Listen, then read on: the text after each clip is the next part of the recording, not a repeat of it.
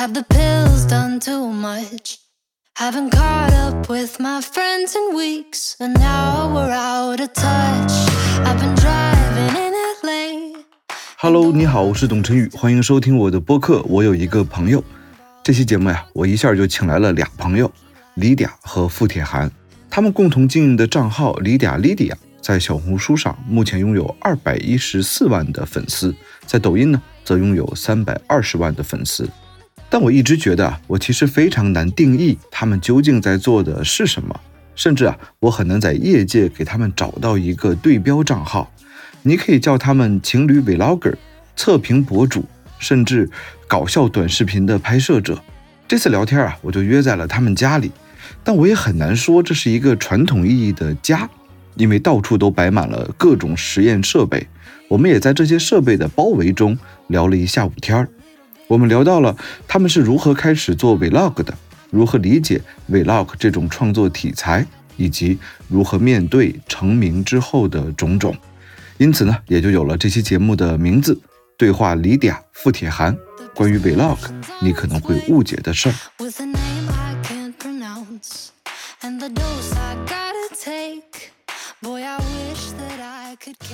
其实我自己首先第一个特别好奇的是付铁涵的经历。其实你换了很多很多专业，嗯，你高中的时候是参加很多大赛是吧？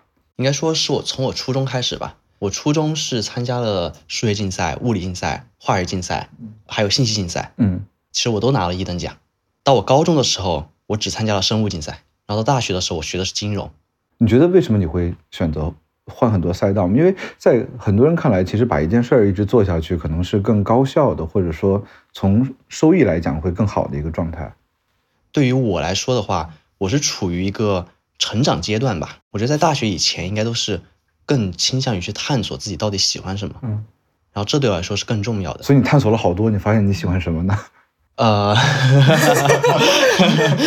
其实我觉得你太那个云淡风轻了，你把这些选择做了，它实际上它竞赛这件事情，就单拿这个选择来讲，竞赛其实我之前就不知道，我跟他在一起之后，我才了解竞赛是一个什么地步的一个魔鬼式学习。嗯他们在高中期间，首先是把高中的东西在很短的时间内学完之后，然后学一个赛道，把这个赛道学到本科毕业是完全能打的那种，然后甚至达到了研究生水平。嗯就是比方说生物，它是把所有的那些分子生物学、是呃微生态啊、细微生态微生物、微呃生态系统，就是它学的特别的细。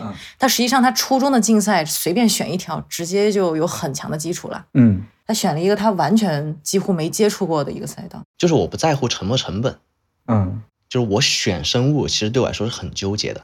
包括在大学的时候，放弃生物又选了金融。一个是就像刚才嗲姐说的，我是把一条路往前走到金呢，还是换一条路再试试？但是对我来说，我觉得人生是很长的，而且我又意识到，大部分人他们的知识不过就是大学四年，最多加个研究生三年，七年就能把一个学科学到至少研究生毕业吧。你世俗的来讲，你会什么技能啊？他们讲的不过就是本科四年学的那些东西，四年和我人生几十年相比就不值一提啊。对，所以我觉得我不想被这种东西束缚到。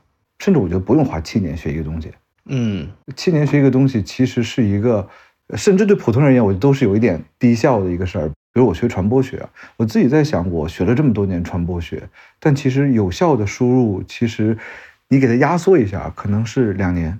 但是我其实花了很长的时间来去尝试很多不同的东西嘛，所以我觉得这点特别有意思。但是我能不能说，在你遇到李嗲之前，其实你对网红会对于视频拍摄这个事儿没有什么概念？对，就你们俩怎么怎么遇见就开始做这事儿的呢？我俩是非常非常巧妙的认识。当时是他在北大有一个东西叫树洞，他看到了一个帖子，有一个人在召集创业小伙伴。那天晚上他如果没有打开树洞，他没有看到那个帖子，我俩今天就别说是在一起了，见都没见过。嗯他加了那个人的微信，他就去了。然后那个人跟人大的一个同班同学是高中同学，然后他又找了我，几个小伙伴就一起创业，里边团团队有各种大学生，然后我们俩才认识，一直是同事的关系，一直是创业。创什么业？当时那个创业，其实我们就是想去做一些学生的账号，但是我们完全不懂，从来没拍过视频。你怎么会想做学生账号呢？对，你怎么会加入进去？我其实刚上大学开始我就想创业了，但我想做产品，嗯但是学生又没有钱，然后没有费用去进行营销，然后我当时就在想，我有什么最低费用的营销方式？我想，那自己做自媒体，自己的流量那不是就是免费的嘛？嗯嗯，我就可以自己做个账号，做起来账号之后有流量，我再做产品，就是这么个思路。虽然现在来看这个思路是很不对的，但是当时就觉得，哎，那我自己做账号有流量了，那我就可以做产品了。所以你本来是想把这事儿当成一个工具，那个公司是一个烂公司，就是根本就是我们有点被骗的感觉。后来就是落荒而逃，公司倒闭，但是他唯一的收获就是收获了一个我，也，浪费了很多时间 啊。我俩在一块儿之后，嗯，我当时就是感觉，哎，抖音这么难吗？我当时其实有一种想法是想对抗那种算法的感觉。抖音的人到底想看什么？我我特别想攻克这种感觉。对，其实最开始你一些视频里没有付铁涵，对，你们是怎么一起决定尝试一些不同的东西的呢？是是我偷拍他，先开始你是拒绝的吧，是吧？对对对对，我我最开始是拒绝出镜的。早期的视频你都会发现我戴口罩，就是我害怕出镜。害怕出镜，你是甚至就是会躲避镜头。我那天晚上我印象特别深，我们俩的晚餐里面加了两只虾，我就知道他肯定懂这个虾。然后我说你在一边剥这个虾的时候，你能不能给我一边讲讲这个虾的知识？比如说它是哪个缸的，它的哪些部位，它的头和卵巢在哪儿？我偷偷把相机架在我的那个这块儿，像一个那种狗仔队似的。然后我还故意让他看不见，结果还是被他看见了。他说你拍什么呀？我说，哎呀，我就记录记录生活啊。其实你是想拍一个，其实我觉得非常有意思，这个对啊超有意思。谁会讲虾呀？哪个神经病吃虾讲这个虾的部位？我是特别觉得他特别奇葩，他好好拍啊，付迪涵，他完全不需要任何剧本，他张口就来，我就直接举着相机。我每天逛超市，我就举着个相机，我故意拍他。然后后来就每次都被他发现，然后每次我就解释，哎，我记录生活，我觉得这些都特别美好。记录美好生活。对，然后后来我就直接把它剪出来给他看，我就先斩后奏了。对，那你剪出来给他看之后，那呃他全身都是抗拒的。他说这里露出了一针，把这一针打上马赛克他就。很很理工科的思维在挑那个视频的技术问题是吗？对，那你有没有关注到内容？你会接受这个内容？最开始，有一些抗拒吧。我和嗲姐就是相反的，我觉得你们特互补。这个对对，我俩是完全相反的。我完全 get 不到我哪儿有趣，呃，我会觉得特别丢人这种感觉吧。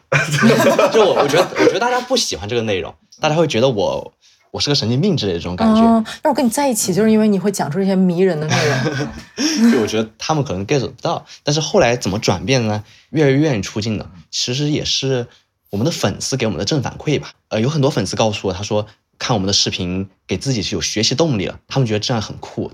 然后甚至很多人他们开始喜欢生物，喜欢理科的东西了，他们感受到这里面的魅力了。我就觉得我给大家带来了正能量，带来了好的东西，然后不是坏的东西。对，这我觉得这特重要。就是我自己，其实做老师，我跟你分享一个事儿，特逗。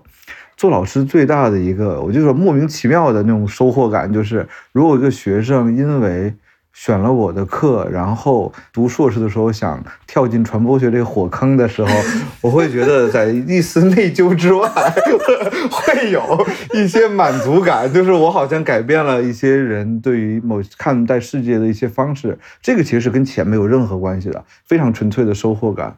我想接下来问的一个问题是：你们怎么评价自己的性格的互补呢？比如你觉得你是什么样的人？哇哦，就是付铁涵的反义词。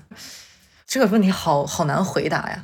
就是首先是外向吧，然后其次，呃，我会比较短期主义，就是我下手很狠，很在意眼前的事情，很快速能够做出也可以说决策。行动力很强，就你想做一个事儿，马说好听点儿是这么说，嗯、我的感觉是嗲姐是一个观察特别敏锐，我好会夸啊。对对情感的把握特别准，然后行动力非常强，就是又准又狠的这种人。然后而我就跟他是相反的，我是逻辑链非常清晰，但是做很多事情我会想特别多。你可以说我是比较严谨，但是我会想特别多，所以我执行力非常弱。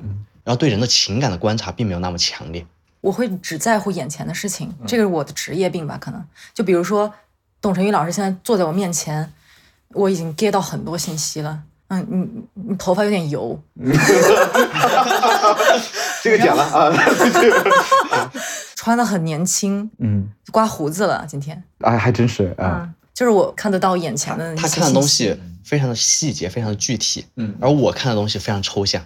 比如说，像董春雨老师在我面前就是你是来采访我的人，嗯就是个抽象的概念。我俩聊过好几次，就是人和人之间脑子那种不同的思考方式。所以我一直觉得你们很互补的原因在于，其实你们做视频可能缺了一个都不行。是的，很多人都这样说。那你们如何看待你们的专业背景？比如说，你这个专业跟你现在做的事儿有什么关系吗？说实话，没有太大的关系。嗯我更多对人的观察是你刮胡子这种 这种观察，所以我的专业说实话是相关性非常之弱的。嗯所以我才觉得学传播学，娟儿别假。对，哎，所以其实你的那个嗅觉是特别适合传播学的对嗯你还没说你的专业跟我们啊。对，和你们在做的事儿，你觉得有什么关系吗？你觉得没啥关系？对 俩人都没什么关系，都没关。系。我是完全没有关系。要说对这个我们现在做的事儿影响最大的，可能是我高中，我高中学的生物竞赛影响很大。嗯它有两个方面的影响吧。第一个是知识上的影响，嗯我高中学的生物竞赛其实是把本科的大部分内容都学完了。嗯第二个就是我在高中两年能学完十多门学科，嗯三十多本书，嗯所以我就有信心认为我在未来我想学任何专业，我都是有能力的，或者有能力转到我感兴趣、我擅长的地方。他现在学任何新的东西，没有任何恐惧感。我觉得可能塑造的其实不是具体的知识，而是两个：第一就是信心，能能做什么事儿，我从头开始都会做好；第二，我觉得可能是信息搜索的能力。其实，哦对吧？对对对我之前还跟其他朋友聊天，我说大学生活对你带来的是什么？是那个知识吗？比如我的专业可能跟我所做的事儿完全不一样，但是我的专业所培养我的学习一个东西的能力、习惯和方法，它是可以被嫁接到其他的那个地方的。是这样，是这样。我觉得我多元的背景吧，包括金融，金融其实搜索能力的要求非常高对。我们现在做的事情，我们涉及到很多审品，是不是 OK 的？呃，是不是大家喜欢的？其实他对我的搜索能力要求非常高。嗯嗯，你们俩相遇之后，其实开始做实验类的这种视频，这主意是谁提的？算我吧，因为刚开始有时候拍生活，我老觉得吧，嗯，我俩的生活也没什么可看的。我老觉得我就展示这一分钟，人家花生命中的一分钟看我的生活，我要没拿出来点好东西，我为什么要浪费人家这一分钟呢？再加上那段时间很多个爆款之后，一堆广告找过来，但是没有大牌找我们那会儿，你记得不？就是那种从来没听说过的牌子。你说你不接吧，他万一有好东西呢？你说你接吧，我又觉得对不起那个粉丝，如果胡接的话，这个时候就产生了我们神品的雏形。那神品是真的难呀，就只能自己用，用完之后满头头皮屑，然后拍张照片给那个品牌方发过去，看看你这破洗发水儿。后来呢，慢慢慢慢，我们发现护肤品贼多，全是护肤品广告，我们才意识到，哇，这个护肤品的营销费用可真高啊！呃，如果这条路要继续走下去的话，几乎都是护肤品。但是护肤品，你知道这一个门类的商品，它有一个什么特点？水深，有的时候你无法验证。然后这个时候我就其实这也是大家的痛点。是的，嗯实验的雏形其实是神品，我们是真的拿实验在审品，其实就是我们真的很想验证品牌方到底说的是不是鬼话，因为他们太容易吹牛了，护肤品好容易吹牛，他天天在那吹自己胶原蛋白促进了，然后皮肤又嫩了又白了，那我哪知道呀？而且我也试不过来，我就心想，哎，富体涵是不是能有什么方法验一下？其实刚开始的时候，所有的实验都是没有拍成视频。后来我发现，哎，你这做这实验还挺有意思的。我觉得这个实验能真的让大家学点东西，哪怕学一点点。嗯，所以我有一次就心血来潮，把它整个实验过程给拍下来了。后来我就遇到了最大的一个难题，就他的实验太无聊了。他实验怎么能这么无聊啊？他在那儿做五个小时的实验，我就坐在那儿，我说这一步又到哪儿了？然后他说一个叽里咕噜，叽里咕噜是什么意思？他又给我叽里咕噜。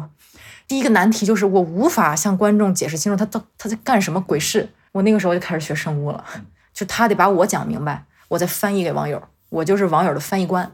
所以这个是我们做实验最开始的一个雏形。其实真的就是想验证一下商家在没在说鬼话。到现在为止，护肤品行业还是乱象。我们俩现在有一个产品库，我们把所有的产品都列在那个库里，现在已经有三百多个了。我们计算了一下，通过审核的产品不足百分之五。嗯，就是我俩是道德感有点强，我俩一旦做什么亏心事儿，就就整整个人就崩溃。所以我俩是从那个时候就坚定了自己的决心，停更也好，接不着广告也好，审的要尽可能的严。嗯嗯。对，但是你说到那个实验的视频化，其实我觉得对于很多人来讲，这都是很大的麻烦。嗯，怎么让它好看呢？哎呦，好问题。我觉得我就在诉苦，爽。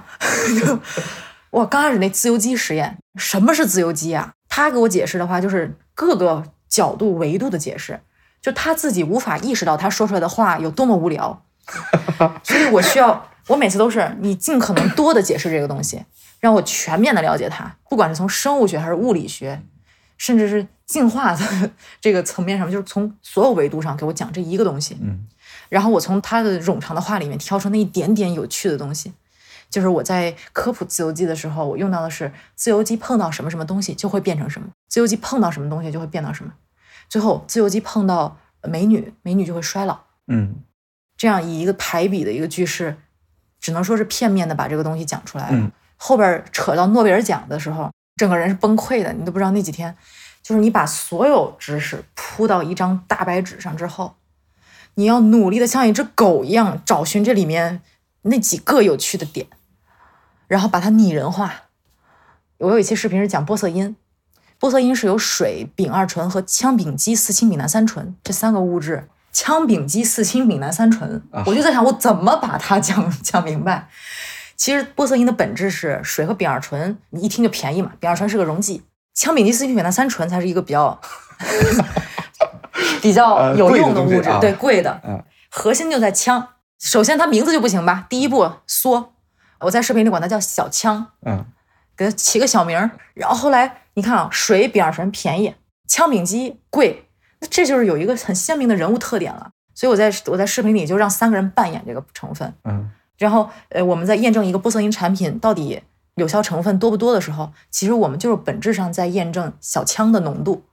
很多无良商家水和丙二醇给你加到顶天，小枪给你加一点点，它也能叫它玻色因。嗯嗯，玻色因没有规定它的比重，就是打擦边球，抓那个漏洞啊。对啊，所以我们那会儿我们就去检测这个小枪去了。说实话，玻色因能说的可多了，我就摘了小枪这块儿。嗯，嗯，所以这里面既要从很庞大的知识中找到可能对用户最有价值的对，同样要把这个最有价值的东西讲的大家能听下去。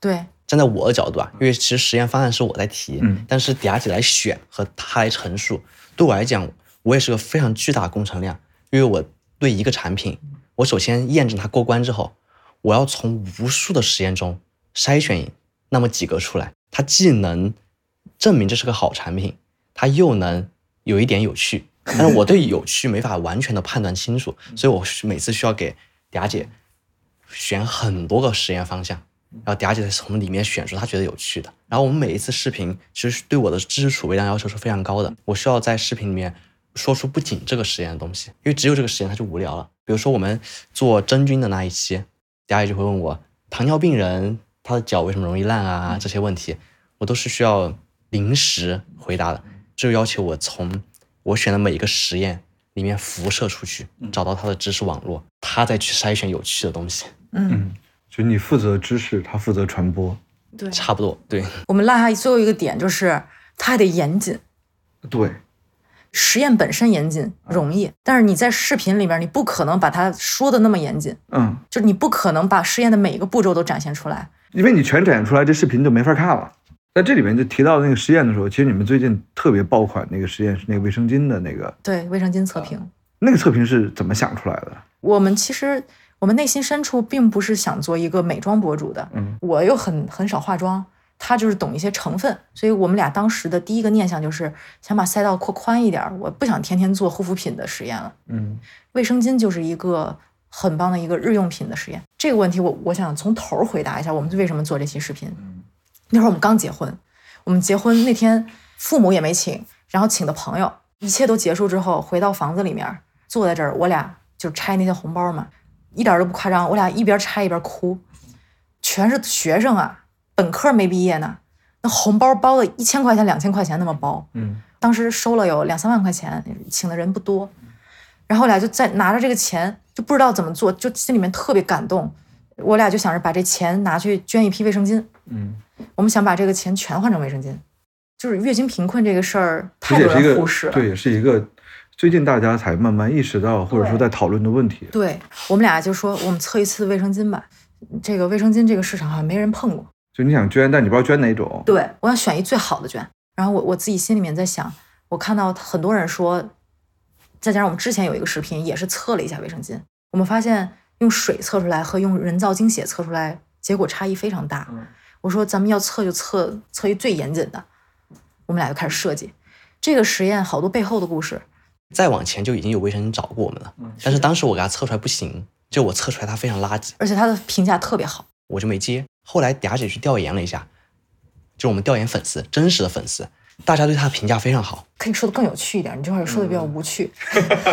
就职业习惯。对，职业习惯，职业我经常说他。事情是这样的，就是有一个卫生间找我们，我们测他，我们测出来他拉，我们拒绝。有点奇怪的一点就是，很多人都说它好用，我怀疑是它的水军买的多。就觉得不可能有一个卫生巾我测出来不好，然后还这么多人说喜欢，我就发了一个微博，我说你们喜欢这卫生巾，结果一堆人说，哎呀这卫生巾贼牛，我就只能用这一个卫生巾，我就觉得我们测试方法绝对有问题，我们没有站在用户的角度，那我们测量方法就是错的。嗯，你继续。所以，所以我我当时开始琢磨这个测卫生巾的事儿，然后我把比国标啊一些行业标准全都翻出来看了。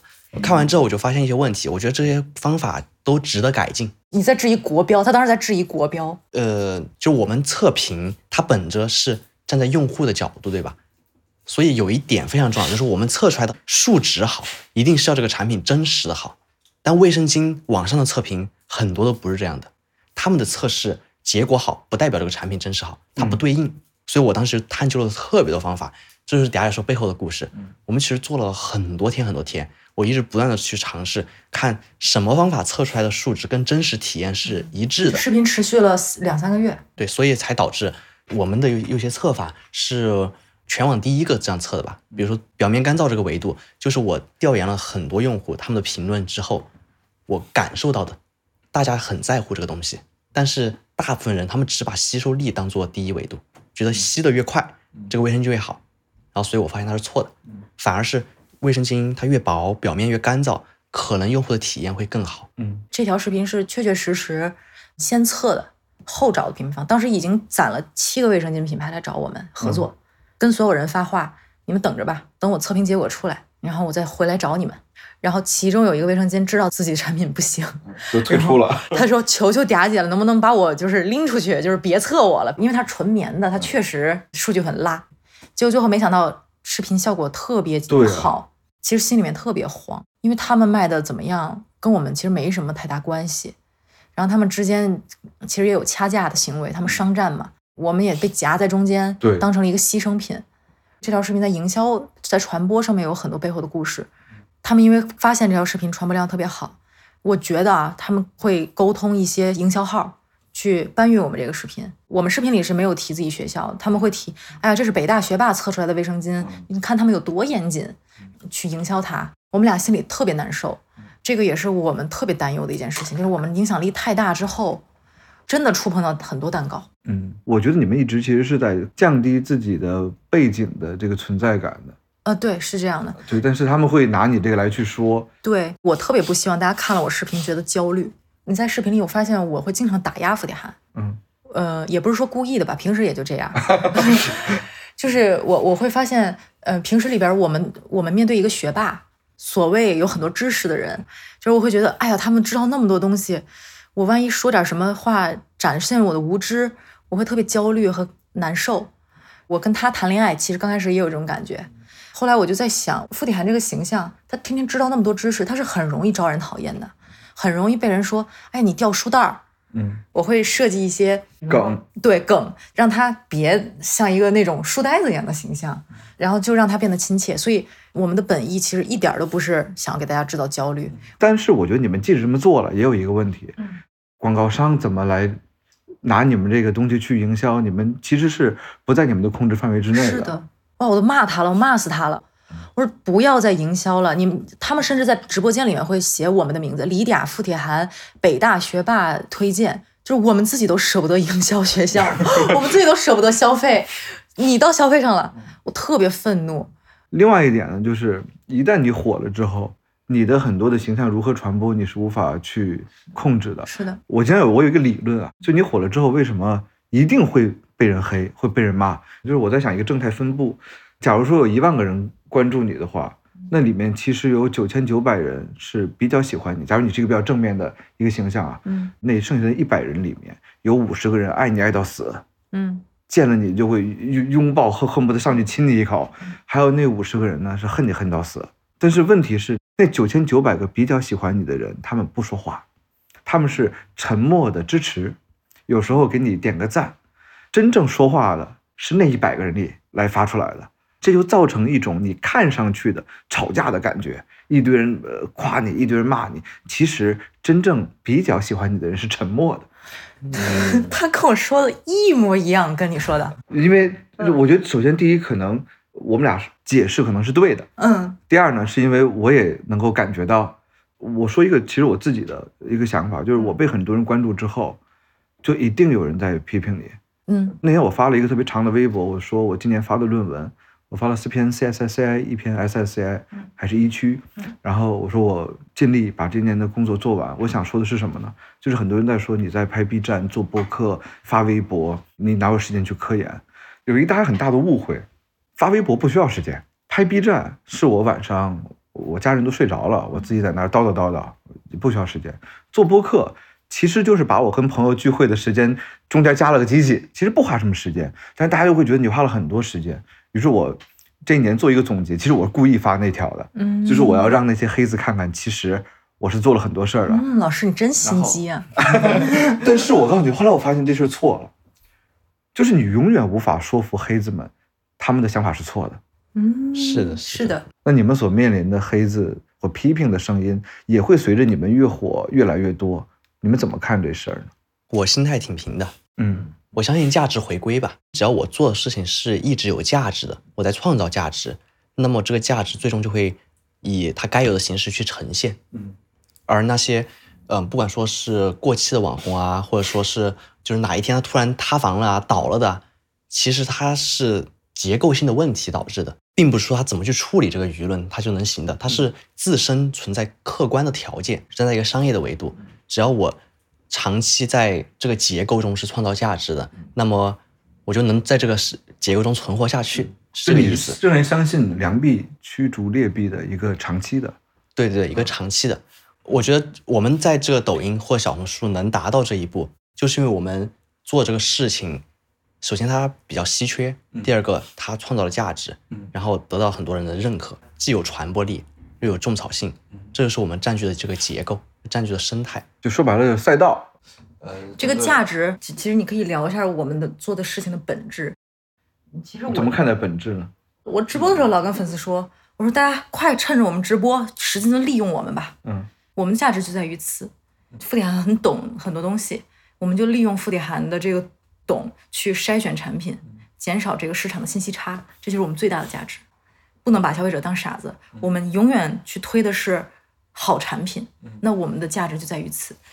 比如像我去看待那些很大的网红，我去分析他们为什么能存活这么久，我会发现他们一定不只是情绪上的东西，他一定是创造了客观上的价值的。我说这种客观上的价值经济上的东西，它一定是这个结构能支撑它存活。嗯，一些我觉得特别好的美妆博主，我都是后验的，我先发现他特别好，或者是我先发现他数据，然后我再去看他他带的货是不是好货，判断这个对应关系。嗯，基本都是如此。就是你非常火，并且你又能创造商业价值的，那你卖的东西确实是好东西。嗯你在审品上就是下了功夫的，它其实就是减少信息差的。它是长期以来粉丝为什么能够信任它，它能够种草的原因之一。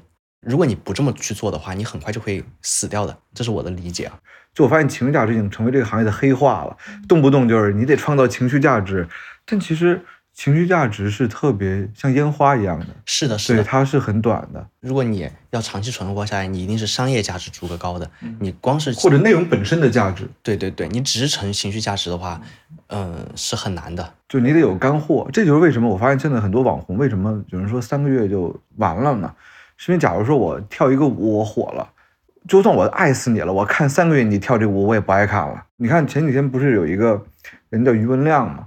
不是在抖音上火了吗？嗯，我关注他了。嗯，就发现这几天不翻车了嘛？他在那个直播的时候说说那一块儿圈钱什么的，那其实你会发现，余文亮火了之后有一个很大的问题，他还能带给别人什么？除了那个每个人都是余文亮，每个人都可以治好自己的平凡羞耻症，我可以去真诚的做我自己。好，我 get 到了，我喜欢你，我感谢你。那半年之后他还做这样的事儿吗？就这种情绪价值的传递。它一定是有一个上限，并且它像烟花一样，它易逝的，所以内容非常重要。所以这个干货嘛，可能现在没有人在提挖呀挖呀挖的那个黄老师了。嗯嗯，他其实提供就是情绪价值，我觉得他的符号非常好。你想想，坐在幼儿园里面唱儿歌，一个侧颜，并且我觉得那个作品最精彩的地方是他唱的时候底下有儿童的声音来伴随着他，这个别人的视觉体验。如果黄老师在家里录的，绝对火不了。嗯，就是儿童其实非常重要，但是。他不能挖仨月呀，就是他挖仨月，他我这情绪价值也被掏的差不多了，嗯，但他还能做什么呢？你发现黄老师开始直播带货的时候，其实效果也一般，所以这里面的内容是一个非常重要的事儿。换过头来，我们刚才谈的话题其实就是网红的职业寿命，因为很多人觉得网红职业寿命很短，嗯，你们现在火了多久了？你们自我评估一下。我们应该有一年多，快两年了，两年的两年了，嗯嗯嗯，我俩更新频率首先是特别慢的。就我俩，说实话是非常特殊的双引号的网红，很多人就说你你要一周至少得更上两次啊，对，把这当屁话，就是经常两个月更一次，嗯，就是有的时候你有一条视频爆了之后，一般就是会赶紧跟一条。我我俩其实对这个事情是特别佛系的，因为我俩的观念是什么呢？就是你这条内容是好内容，你不管是什么时候发，发在谁的号上，它永远都会好。是的。其实我们的观察也是这样的，我们最开始只做抖音，后来我们做小红书，我们把我们的视频搬过去，嗯，直接火。我们搬到 B 站同样如此，我们会发现我们的视频在哪个平台火，它是有道理的，没有什么网友说什么新号限流啊，然后怎么个操作法呀，然后发视频频率啊，没有这种感觉，我们就是好视频一发就火。呃，所以我俩的观念都是。就是有好东西发就行了，没有好东西，你就像便秘一样，你就拉不出来，你就 你就待着呗。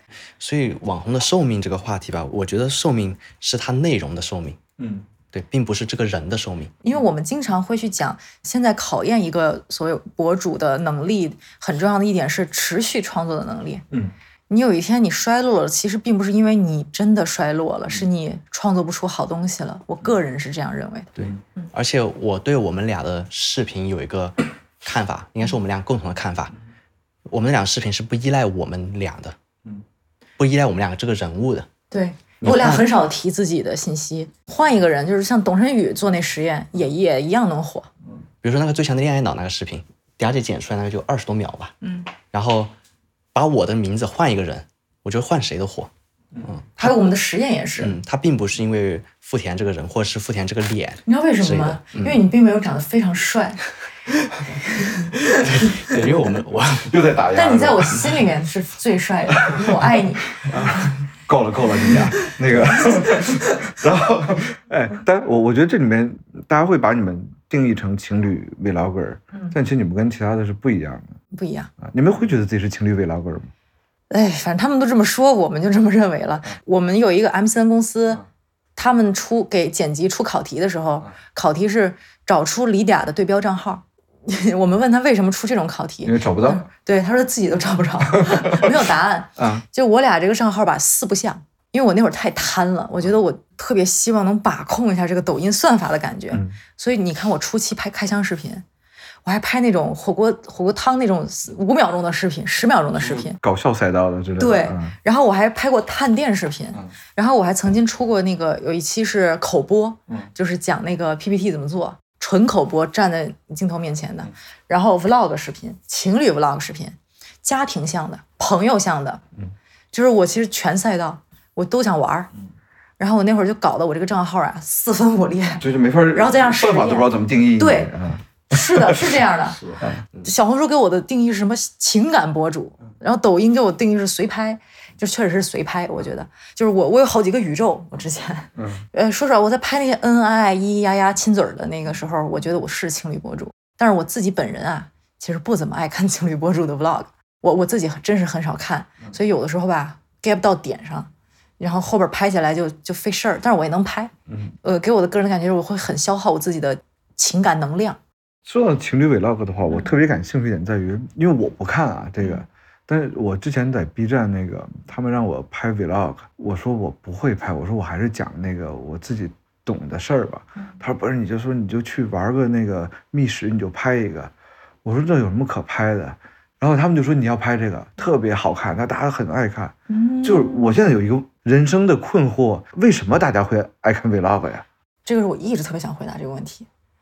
大家对 vlog 有巨大的误解，就是我们可能会简单的理解为 vlog 是记录人的一天，其实这个是爱你的人，他想知道你做在做什么，嗯，有点类似于亲密关系那种。我我特别希望你今天知道你今天做什么，因为我特喜欢你。但是残酷的事实是什么呢？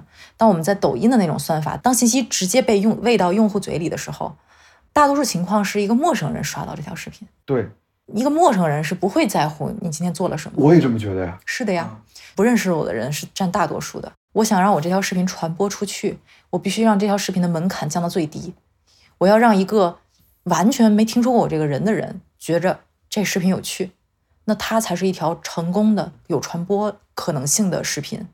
那如果是您的粉丝让您拍 vlog 的话，它其实就是一种对您的他想知道我不在这儿讲网课的时候我是什么样子的。是这样的。呃，我之前有一个那个社会学的老师，嗯，也是呃运营让他拍 vlog，他抗拒了很久，最后带大家游览了一下天津，边游览还边呃跟大家介绍那历史，然后后来那个他又跟我说，其实没人爱听那历史，他就想看我吃糖葫芦是吧？就是 你会发现其实。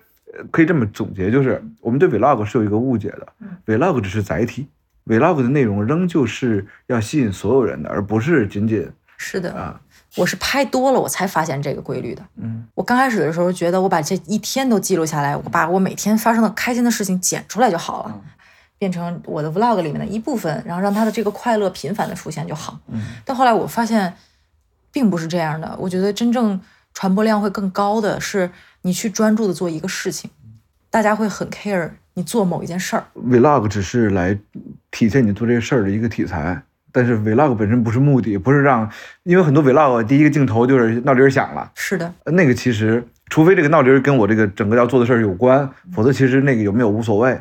但是要把这个事儿给它聚焦到一个让所有人都感兴趣的这么一个事儿上来。嗯，那那付铁涵你觉得呢？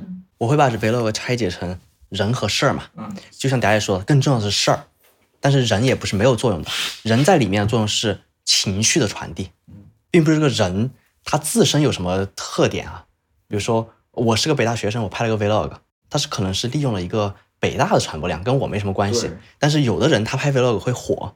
一定说明这个人他在里面做事儿的时候，他传递的情绪是大家非常有共鸣，或者大家非常想看到的这种，那这个人才会火。我觉得这个给我特别大的启发。包括我记得有一次你们那个拍了一口就铁锅的那个，呃，那个不粘锅是呃，吧？对，那个不粘锅那视频，嗯我觉得如果是这事儿让我坐在这儿给大家讲不粘锅的原理，然后哪个品牌好，哪个品牌不好，我觉得这个流量会低很多。但你们其实 vlog 是把你们想传达的信息、知识、事件给它戏剧化，嗯，但是现在可能大家做 vlog 做不好的一个原因，能不能被总结为光想着好看，里面没事儿。喜欢你的人肯定爱看，嗯，但是这个东西如果是粉丝经济的话，我能说这东西是固粉是吧？他们叫他们叫固粉用的，他不是来去开拓新的关注你的人，因为我真的并不感兴趣这个事儿。我能把它看完，最大的动力是我想知道他们拍这是干嘛的。对。是所以我在给别的想要拍 vlog 的博主 在给建议的时候，我永远都是，哎呀，千万别以自己为中心。我是永远把自己放在特别低的姿态。嗯，我每次看我剪出来的半成品的时候，我一定就是站在一个旁观者的角度去看。嗯嗯，是他们真的在乎吗？他真的在乎我今天吃的是玉米吗？没人在乎。嗯，我的理念就是别把自己太当回事儿。是的，然后我继续回到我刚才说的情绪，我一直觉得 vlog 里面的情绪非常的重要，要么是氛围，要么是情绪，就是要么是特别的事儿，非常特殊的事儿。你会发现火的 vlog 它基本都占据这三个点。嗯，如果是日常的事儿，他能拍出花来，那一定是它里面传达的情绪或者氛围。你像小红书有之前有一类那种整理啊什么之类的博主，他特别火，对吧？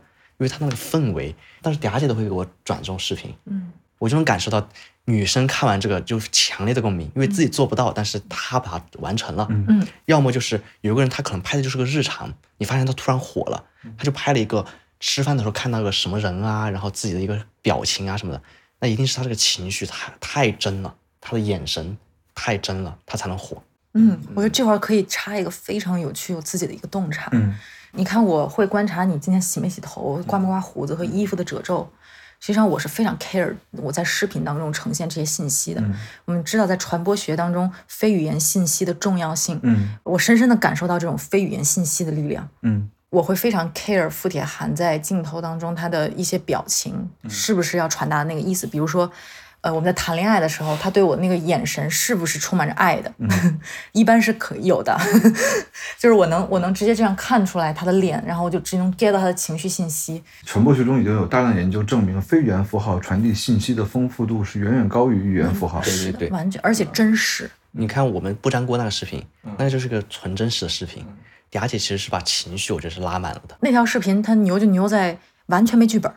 说白了，我俩有过剧本，有剧本，那拍出来视频就跟一坨屎一样，就是自己看了都不想看第二遍，就是那种会恨自己那种感觉。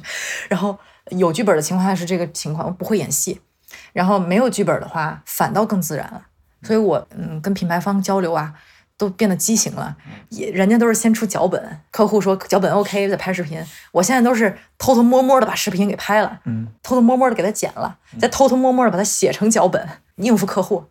所以其实你看拍 vlog 就是个手艺活儿，其实很多的 vlog 是拍给自己看的，但其实如果拍给用户看、拍给粉丝看或拍给路人看，那个方法论是不一样的。所以我觉得 vlog 真的是一个手艺活儿。所以如果我要再往前问一步的话，就是你觉得除了这件事儿之外，还有非语言符号的重要性之外，你觉得还有哪些其实是不做 vlog 的人是永远不会 get 到这种手艺的细节？这是我自己的一个观察，就是有的时候我在接收什么信息的时候，比如说广告语，嗯，我发现有一些信息是被直接植入进我脑子里的感觉，嗯，我会发现通常是非语言信息，它可以不顾接收者的感受，忍不住的看下去。你知道你们拍那个不粘锅那个视频的时候，傅铁涵在那儿讲，嗯他讲什么？说实话，我已经忘得差不多了。嗯但是我现在唯一记住的是你在那儿笑声，就那个背景的那个笑声。我在笑声的时候，其实我的感觉是我在替付铁涵尴尬，就是傅铁涵。我的表情其实也很尴尬。对，就是他，你在很认真的讲那个不粘锅的那个原理啊，或者什么呃，怎么样才是好的不粘锅啊？然后底下你的笑声就是他怎么怎么会研究这个东西？他怎么会想这种事情？就那个笑声，其实在背景它是一个本来是一个次要信息，但其实那个信息才会让付铁涵讲这个东西好看。呃再加上傅铁涵的那个尴尬的非语言的符号嘛，用表情能把这个视频的情绪拉满。嗯，难点就在于这种东西是最宝贵、最难抓的，可遇不可求，就是你如果是想设计，是设计不出来这东西的。设计不出来。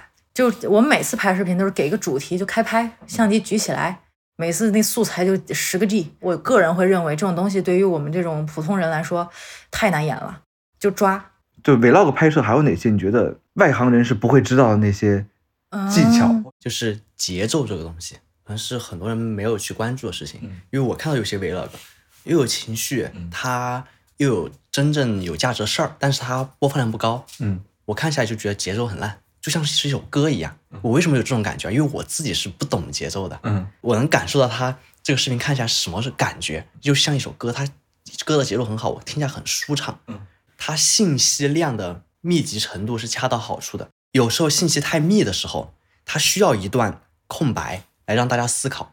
但是有的人他们可能留白错误就是在于，他前面信息量并没有那么多，大家其实是还在继续想收集信息的时候，这时候你给他一个留白，他瞬间就空了，这种感受是很很不好的。很糟糕嗯这是啊横向的这样的一个角度。对实际上你还要结合你的画面。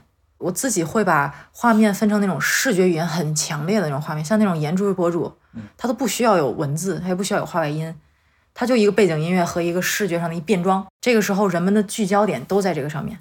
知识比较密集的时候，我就会很 care 我在输出知识的时候，我会改我的定语，我会改我的句式，让它喂到脑子里面，不费吹灰之力。这个我觉得是一种节奏，就是它真的非常抽象，它是一种感知。哎，这能发论文吗？就是到时候咱们把我这抽象的东西弄成一个规律性的东西就好了。我自己是一种感知力，我刚才问问这个问题，是因为我自己也觉得这是这事儿吧，特别难形容。就是我自己看自己视频的时候觉得别扭，但怎么别扭我可能就不知道，因为我毕竟不是一个专业做这个的。我特别好奇，就是你们自己无法分辨一个视频的好坏吗？我是能分辨视频的好坏的。那但是你是不知道怎么把它变好。是的，是的，你知道什么歌好听，不代表你能写出个好听的歌啊。对，对对对，我就是我，我能看出来这个视频好不好，甚至我能看出它为什么烂，可能是跟着嗲姐的学习吧，就是长期的锻炼，到底是节奏不好、情绪不充分，还是怎么怎么回事儿？但是你让我从头做，我是做不出来的。嗯我觉得这个就是用户其实更多负责的是给出否定的观点，而创作者更难的是他要给一个肯定的答案，就是怎么样去做好这事儿。我觉得是一个技术活儿。嗯，我自己作为用户去刷短视频的时候，我特别没耐心。当网红给我当的，现在上课都 无法集中注意力。我刷视频超快，两秒钟吸引不了我，或者我看个十五秒，对他没有没有什么期待了，直接刷走。这个视频我自己做出来，我自己都有耐心能看下去，那它就是好视频。我发现一个规律，就我见过的好的创作者，嗯，其实都是看视频方面脾气不好的，对，他们非常苛刻，甚至他们会挑很多的，让我觉得怎么他这也挑啊，那也挑啊。那恰好是因为他把这事钻进去了，带入这样一个视角。我还有一个小技巧，我会模拟此时此刻观众的眼睛会盯在哪里。嗯你会发现我的字幕每次都是新青年体，嗯字很小，放在居中靠左的位置。嗯一般人物在说话的时候，我的字幕不会离人的嘴很远，这是我自己总结的小经验，就是我会模拟人们的眼睛运动轨迹，我知道一个画面的重点在哪儿。就是在做实验的时候，人们一定盯的是那个滴管儿，他不会看字幕，那字幕就要离滴管稍微近点儿。嗯嗯呃有的时候像我这种做市场教育的时候，所以我就一定要让大家也能接收到语言信息。那这个时候，其实我的话音已经很清晰了，但是你有字幕就是不一样。就像是我现在在听您讲话的时候，我一边在听接收到你的声音，然后我一边会看着你的嘴，就是两个不一样的发出信息的东西。对就会我就会更清晰。所以字幕和声音也是一样的，所以我会让字幕和画面传达的信息，让眼睛聚焦的点尽量近一些，用户不需要又看着滴管又看着字幕。这其实都是你们慢慢磨练出来的。就是我刚才还想到一点，像刚才说滴滴管的那个时候，比如说我最开始的时候，我拍我可能会拍个全景，嗯我不会去拍一个特写，那这就完全不一样的感受。嗯你拍全景，你传达信息和那个滴管传达信息是两种不同的感受，观众有可能他抓不住重点。那其实刚才说了很多内容创作的这个问题，你们慢慢的拥有了更多的受众，然后拥有了更多的商务的活动之后，其实你们就不能仅仅是一个两个人的小作坊了，所以你们很难去逃开的一个轨迹就是来去公司化的运作。嗯，啊，你们什么时候开始来做这个事儿的呢？啊、我们得合理纳税呀。刚开始的时候，注册公司最大的一个目的就是把税好好交上。嗯嗯呃，后来我们观察其他的网红，他们开公司的很多，这个公司规模开的也很大。大啊，我会发现，再怎么大，再怎么找人去替代一部分的工作，那个网红本人不可能脱身的，他永远都会扎进去的。所以我这个时候意识到，其实我并不需要一个很大的团队，所以也就意味着内容上面是脱离不了我的。我现在个人认为，我现在的工作已经尽量的已经达到一个峰值了，就是被替代的这个部分，所以导致在内容方面不需要太多人。我们这小作坊第一个出现的人是神品，嗯，因为品太多了。一会儿你去隔壁看看那个品。但是我的方法论是在的，嗯所以其实我们找的选品同学，最开始他是没有什么生物学背景的，但是那个同学他学习能力非常强，他搜索能力非常强，所以我把他选为了我的选选就是品。很多很多网红，他是找了非常专业的科学家，或者说是这个专业领域的人去帮助他审品。其实粉丝是不太知道这件事情的。然后我们这边就恰恰相反了，就是每一次都是付铁涵要反向帮助我们的审品老师，告诉他你这个品为什么不能过。嗯嗯我们是反向输出。我们公司特别有意思的一件事情，就是有的时候大家下班早，付铁涵就会在黑板上给我们讲课。目前我们产品过来之后，百分之八十五左右，审品老师那边就已经 pass 掉了，不要了。然后第二轮才到付铁涵这儿，所以这个是审品。再有就一个商务，商务就是日常沟通这样子，就是我们团队非常非常之小。那你们怎么看待现在网红的公司化和规模化呢？我觉得如果是只是拍视频的，像直播带货，它可能需要更大的规模、更大的团队，这个是毋庸置疑的。对，但如果只是视频为主的，公司帮不了太他太多，特别是做 vlog，嗯，而且像是我们身边开公司的那些博主，他们都是后悔，都后悔啊。对，嗯租那么大一场地，雇那么多人，说实话能帮上忙的这很少，它效率会很低的。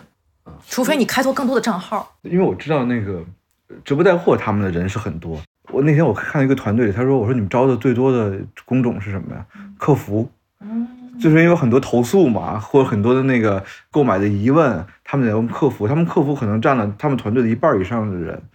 你你怎么看待？再做大一点儿，这个网红他开始孵化其他账号，我其实没有太宏观的认知啊，嗯只能从个人的经验来看，我觉得 MCN 去孵化一些账号，嗯这个难度是非常高的，它也没有太多合理性。你放眼现在的 MCN 公司，除去那种批量化的像机器人一样那种号，肯定是有孵化成功的案例。我想说的是，一个 MCN 公司具备内容生产能力是非常稀稀缺的。嗯嗯，大部分 MCN 他们无非是让达人走在了自己该走的正确的路上，但他们并不具备真正的内容创作能力。一个非常简单的例子，我问了一家 MCN 公司，它规模不小，而且它有一个不小的内容团队。我问他那儿的主管，我说：“你们有想过自己出去做号吗？”他们都是跟我说，他们联合他们那个团队里最强的三个人一起去做号是做不出来，他们自己也意识到。所以我们业内其实都是认为最好的编导、最好的孵化账号能力最强的人就是达人本人，没有人会比达人更懂这个事儿。但关键问题在于，大部分达人是没有能力做这个事儿的。嗯，确实是。啊，所以其实我跟 MCN 之前接触也也挺多的，我觉得特别有趣的一点在于，他们的那些网红也好，主播也好，他们老觉得自己是被散养的，所以散养就是其实公司说给他们拍摄，但拍了之后他觉得还没自己拍的好，因为摄像其实在批量对接这些人，因为你还没红呢，你怎么可能有一个专职的人来跟着你呢？那他批量对接，而批量对接的时候，他发现这个拍摄根本就不懂自己，也没有时间懂去懂自己，于是他还得自己来去做。最后他们很多签约的人后悔，但其实你说 MCN 后悔不后悔？他也后悔啊，因为他也给了资源给这些想要出道的，能叫出道吗？现在就出道的网网红们，所以这就造成了一个市场的这个匹配当中非常低效的。能不能这样说？其实真正你想做网红，你你在一个赛道中你红起来，这事儿是没有办法批量生产的。嗯，如果你想做很牛的账号，我个人觉得是不会的。对，我觉得只有剧情号能批量生产。对，剧情号就是好的演员、好的编导，它是像电影创作的那个体系啊，我觉得是能批量的。但是你要说做做人的 vlog，对，很难批量化。这个其实是我刚才想在上一个问题没有回答的，就是不要小瞧真实的力量。嗯，就是我我会发现很多的 vlog 博主，他本人在生活中和在 vlog 里面是两种人格。你看我拍付铁涵，我刚开始也让他多说话，我说你得多表达信息啊，你说的越多，你表达出来的越多。后来我干脆让你闭嘴，你就做你自己。因为付铁涵现实生活中就是那种不爱说话的人，今天说的话真的特别多。就是其实拍 vlog 最后你会拍的越来越真，越来越真。你会发现那个最真的东西，它是真的是最有价值的东西。这个是为什么呢？用户在趋向于爱看真实的东西，所以我给 vlogger 的一些建议就是，真的要做自己，大胆的暴露缺点，也是在爱情当中的建议，大胆的暴露自己的缺点，不要戴面具。你很多人说 vlog 是 vlogger 是生活的观察者，那就去好好的观察生活，去把它抓下来。其实一种感受什么的，你你换种表现形式也就表现出来了。其实我们也在讲真实性，或者我们我们就是学术研究中管人叫做 authenticity 本真性。嗯，其实本真性前面是有一个词的，就是操演本真。这个操演的本真的意思是什么呢？就是你如果不是本真的话，这事儿没人看；但如果你是流水账的本真的话，也没人看。你的本真其实是通过剪辑剪出了一个别人爱看的本真。是的，上回你也说我，你说我在视频里特别温和，但是我这人生活中说话比较损。对啊，我更喜欢你现实中这种人格。但是我不敢，就是我现实中所跟学生们就是聊天的时候，跟我朋友聊天的时候，他们都不说话，我 hold 住全场，然后我可以说到他们所有人都笑，我可以在课堂上，我的技术在什么呢？就是我讲课的时候，我可以控制学生什么时候笑。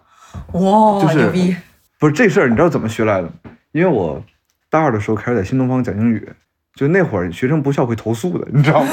就是玩命的攒段子。我特别害怕什么？你知道，我特别害怕有个学生听完我一学期课，说老师你讲的真好，下一期我还能再听一遍。我说你千万别来。就跟脱口秀一样。我说你你别来的原因是什么？不是说这知识重复，我不在乎这事儿，我在乎的是，就他们第一次听都在笑的时候，只有你在旁边说又是老段子，然后我会觉得非常尴尬。我我觉得你说的那个特别好，就是本真。但对于我来讲，我不得不这个吐个槽，为什么？就是本真对我来讲很难，就是呃，我我愿意展示的是我真实的某个侧面，就是我什么想法我会真实，但是我会不断叠加给自己，呃，身份的原因吧。就是我可能也不太适合把自己放飞，就是 对。我我在拍 vlog 的时候，我的话外音是我下功夫最大最大的地方。我那话外音有时候写一礼拜，憋八个开头，所以我会认为 vlog 的本质，它对于我来说啊，我不是那种记流水账的 vlog，我是讲事儿的。其实是你如何把这个故事讲好。嗯。所以你刚才说你逗学生开心，我觉得那些笑话。可以换无数种方式去讲，怎么样讲他们笑声最大？嗯，我会实验这事儿，因为我自己讲课有一门课叫传播理论，嗯，那课呢，我一学期可能开两到三门，讲一样的东西，就是重复东西没意思嘛。我会把一个知识点或者把一个笑话，我换一种样子，我来观察大家的反应。我觉得这事儿对我来讲，我也能从中来感觉到，可能同样一个东西，不同的叙事方法效果完全不一样。是的，我有一次试验是在。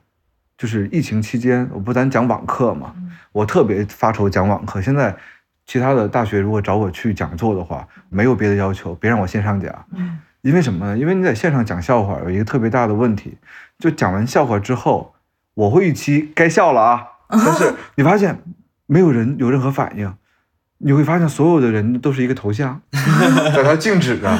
我产生了非常大的自我怀疑，然后自我怀疑大概三到五秒之后，开始屏幕上有人打公屏的哈哈。这时候我的自我怀疑会因此而降低吗？不会，因为我在怀疑他们可能怕我尴尬，然后他们可能在打哈哈。所以这个就是可操控性是是无法控制它的效果是如何的，并且还有一点，就笑这东西是一个社会产物，它不是一个个体产物。就是我们在家里面一个人看喜剧片的时候，我们铁青着脸能看完整个喜剧片。但是如果在电影院里，我们会笑得贼开心，因为别人的笑声会，它是一种生物性的传染，会传染到我们这儿来。所以我觉得，呃，我特别珍惜那个线下的这个教学的这个生活。再继续来往下走的话，那回到那个公司那个事儿嘛，当然我们就聊了个开头。现在公司几个人？特挺少，一个商务，一个审品，一个剪辑。再加你们俩？对，五个。和未来可能有六个弄实验助理，我们现在做实验太费事儿。我们招一些生物学的专业的一些同学们，都已经到这个地步，实际上我俩还是完全脱不开身。嗯，就是这个东西是不可替代，或者说一个好的主播，他对产品的了解一定是非常深入的。他并且可以把自己的这个产品融入到他的生活经验当中。比如董宇辉，他在讲一本书的时候，其实讲的是自己；他在讲一瓶玉米汁儿的时候，他在讲的是他对。比如说玉米种植的了解，他在讲对于农民的了解，所以董宇辉是不可复制的。主播这个职业是可以复制的。我可以说一个特逗的事，你们知道在杭州有一个大楼，那楼里面全部都是直播间，上千个直播间，整个这个大楼每天就是此起彼伏的三二一上架，然后从早到晚。后来我就说，我说这些主播是哪来的呀？他们就告诉我，其实现在雇那个带货主播啊，有那个主播的微信群。嗯，然后在主播微信群里，比如说我想今天带个货，我想带《李甲之书》是吧？我想带 带这书，然后我就说有没有一女性，二一米七以上，三长相端庄，四有带货书籍的经验，有的话联系我，然后八点钟我开车去接你。于是他们会找一辆很大的车接好几个，然后直接给运到那个大楼里上去就播，播完了之后日结两百块钱。这种机械性劳动是可以复制的，像剧情号其实也是一个机械性的劳动，它就是一个高级群演。嗯，但是你真正想做一个 IP 的话，它是不可以复制的。所以从这个角度，你有你有没有看到，其实很多的网红他在红了之后，其实他想脱身，因为这事儿小作坊它注定难以规模化。如果他拿了投资的话，他想规模化，他想脱身的一个方法，其实他是在培养自己手下的网红。比如说，我们可以看到三只羊的直播间里面越来越多的各种各样的嘴哥呀，什么各种各样的人开始逐渐成长起来。那我们也可以看到薇娅，她其实背后有大量的这种一整个的这种网红的矩阵。嗯，你们会有这样的，或者你们怎么看待这这件事呢？我会觉得批量化生产的网红，他无法做到很精。就说审品这个事儿，我培养了一个我的审品同学，但是他也很也很难替代我的工作，他只能做基础的审品，但是他替代不了，就是我最终想要卖给消费者哪什么产品，我最终选取这个产品的什么卖点，以及最后我怎么去做实验，包括实验这个事情，实验助理为什么到现在没招？因为我觉得很难替代我。他虽然懂很多生物学的实验，但是他联系不起来，能明白吗？他选的实验可能是不行的、不合理的，这个事情非常微妙。嗯要么他生物特别专业，但是他不懂视频，他不懂内容；嗯嗯要么是他特别了解产品，但是他不懂消费者，他不知道怎么什么产品是嗯嗯怎么能够打动消费者。嗯我就反思为什么我能做这个事情，我就发现我平时买东西就比别人严格无数倍，嗯就像那个不粘锅一样。我我平时自己选一个东西，我就是要对比完市上市面上所有的，我才会选，我一定要选出最好的，我才满意。他甚至还扒那些公司背后那些老板的一些什么事儿。我一般买一个东西，我会了解一个行业，我会把它谁代工了谁，谁代工了谁，全部扒得一干二净。就是我会去搜特别多相关的信息，导致我平时就是这么个人。就是我在和他做账号之前，我就是这这么个人。然后我只是把这个东西展示在视频里面而已。刚才我们都谈到真实这事儿，嗯真实是大家想看的，但是从至少很多用户的角度来讲，真实和商业是对立的。其实前几天翻了很多文献，就关于 authenticity 本真性的文献，本真和商业其实是脱不开的。比如说，有一本书写的很有意思一点，它在于他说你发现，咱别说网红这个行业啊，他那书其实写的蛮早的，他写的是品牌，就品牌的广告难道不是在凸显本真性嘛，比如说你想起立邦漆，一定想起那个广告是在大草原上建个房子，然后很多那个牧民再去拿立邦漆刷，然后很开心的生活。那其实在凸显的也是这种真实性嘛，而不是非日常的一个场景。但是对于网红而言，的确存在一个问题，你们会担心这种本真跟商业，或者你们会处怎么处理本真跟商业之间的关系呢？嗯，我没有理解这个的矛盾它在哪。哎呀，其实就是你人家说你打广告了，嗯嗯。嗯，你这收钱了，恰饭了，人家觉得他不信你。所以我觉得其实重点是自己的一个逻辑上的自洽吧。嗯，其实我我是这么分析他的，他打这广告就是为了让大家买它，对吧？对他得盈利，那么他就是得让大家觉得，哎，我这东西好，快来买吧。然后下一步就是制造一个这样的画面，让大家真觉得我好。我自己会觉得，有的时候我在做测评，然后测出一个最好的产品推荐给大家，这个过程，它本质上是一种说服的过程，说服进行这个购买行为。当然我，他买买不买跟我没关系，我是打广告的人。但是他在我眼里面是一种有点像销售，有点像说服，所以我会觉得这个观看的人会天生反感这种推销和广告。最初做实验的一个重要的目的就是我观察到用户和博主之间这种强烈的不信任感。嗯，因为我能看出来很多人真是买了不少雷品。大家赚钱也都那么不容易，好多学生一个月的生费就那么多，你你给他推荐一个五百块钱的水乳，而且那东西还贼拉，我心里都都愤怒。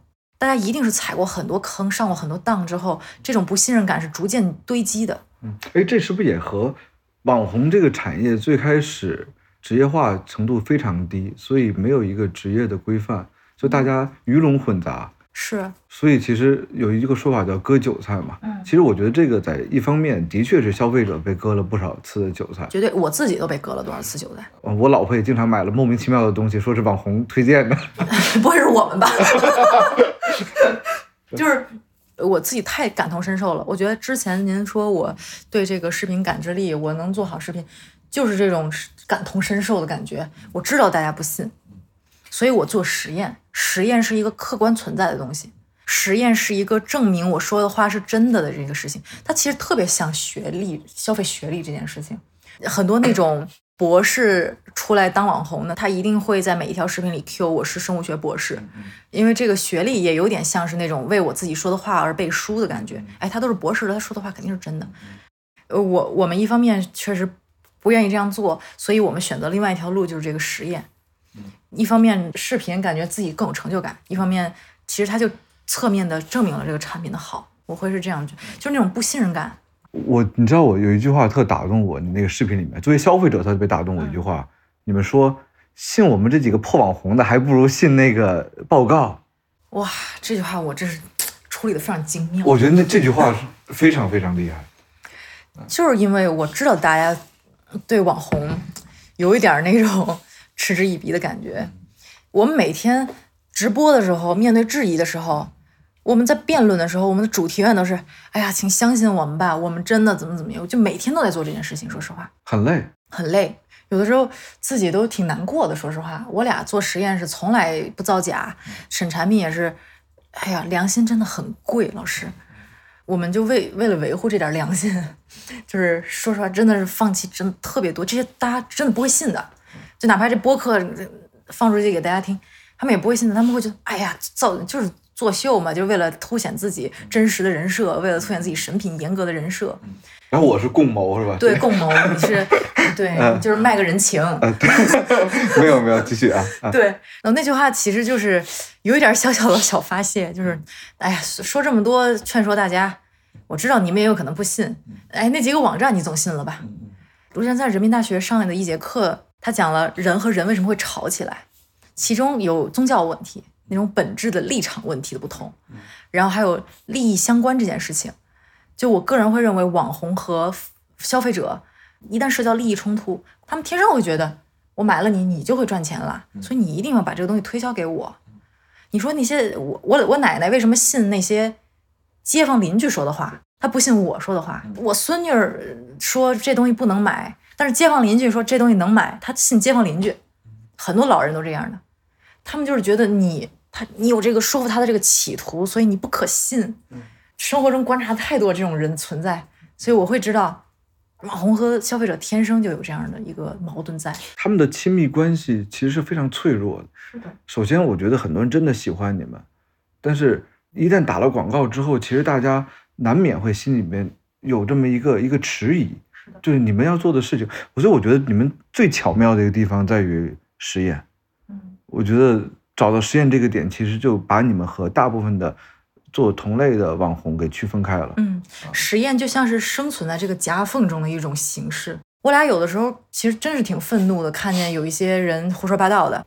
就是我觉得更多的人去做实验博主，这个市场会越来越好。嗯，我们是这么认为的。所以实验它作为一个说服的形式，既让我们有道德的去推荐，又让观众们嗯去相信我们，因为他相信的已经不是我们了，他相信的是实验。嗯。那聊到这儿，其实我有最后最后一个问题，就是现在很多人生活中都离不开网红，不管是你主动去刷，还是你迎头撞见，就是你刷短视频或刷视频账号，其实都离不开。作为一个 vlog 博主的话，你会对那些刷到网红的人，或者喜欢刷网红视频的人，你会对他们有什么想说的吗？啊，好问题，你先说。我先说，我会想建议大家不能局限于表面上传达的信息，可以多去更深入的思考他们背后的一些原因，往这个视频的背后去看，就是你看到的其实是别人想让你看到的，你去思考它的逻辑链条、它的制作方式，你可能会看到更多东西。是的，是的，这并不一定会让它变得无趣，这甚至可能会让一些事情变得有趣。这其实也是一种一种审美审美的培养吧。对审美的培养，但我觉得再往前走一步，其实也是一种素养，就是个人的这种信息素养的培养，就是能少踩点坑啊。有一些小小的私心的话，我其实会希望大家，哪怕是给自己最讨厌的网红评论的时候，也稍微别太恶劣。就是有的时候看到一些评论，真的心很痛啊。有时候真的是网友一句无心之举，我一天都是昏暗的。其实。我们跟网红的关系，通过他的视频，不管学到了知识，还让你心里，还还是让你一天比较开心，这事儿都是挺好的。但就别代入感太强，就是不管是爱的代入还是恨的代入。那天我问过一个网红，我说网上这么多人骂你，有没有人见着你的面骂我呀？他说没有，都是找我合影的。但他说的什么意思呢？就是我们在现实生活中，其实我们也会喜欢或讨厌一个人，但是我们其实这种讨厌和喜欢是有节制的。这种节制其实帮我们建立了一种更加良性的人际关系。但是在互联网当中，我们往往因为匿名，因为不用承担责任，来去极度的爱和极度的恨。我觉得这不仅是对。网红本身，比如说李嗲说他也会因为一个评论而很伤心，我也会啊，我也会看到呃骂我的人，然后虽然不多吧，量肯定没有你多是吧？对，对，那因为我们的嗯这个粉丝基数不一样，对，但但是我也会因为一些负面的评价而感到伤心。但其实，即使不说我们伤心的话，对于那些评论者，我看过一个研究很有意思，就网络暴力的施暴者，网络暴力本身对于施暴者也会有很多负面的影响，比如说施加网络暴力的人，如一旦他成为习惯，这种习惯会反过来影响他线下的人际关系。比如他线下的一种性格的这种养成，所以极度的爱和极度的恨其实都是双输的，所以大家能够更理性的来去看，别信那些破网红的，主要看他们做了什么。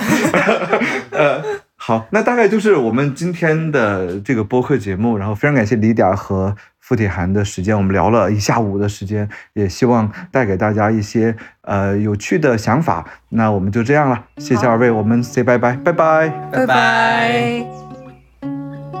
Friends are loyal, friends are kind. Friends are always on your mind. When I'm with my friends, I'm feeling fine. 感谢你收听本期播客，欢迎你通过苹果播客、小宇宙或者其他泛用型播客客户端来订阅我的播客。我有一个朋友，也欢迎你关注我的微博、B 站、小红书账号“董晨宇 RUC”。那么我们下期再见啦. Oh, I love my friends.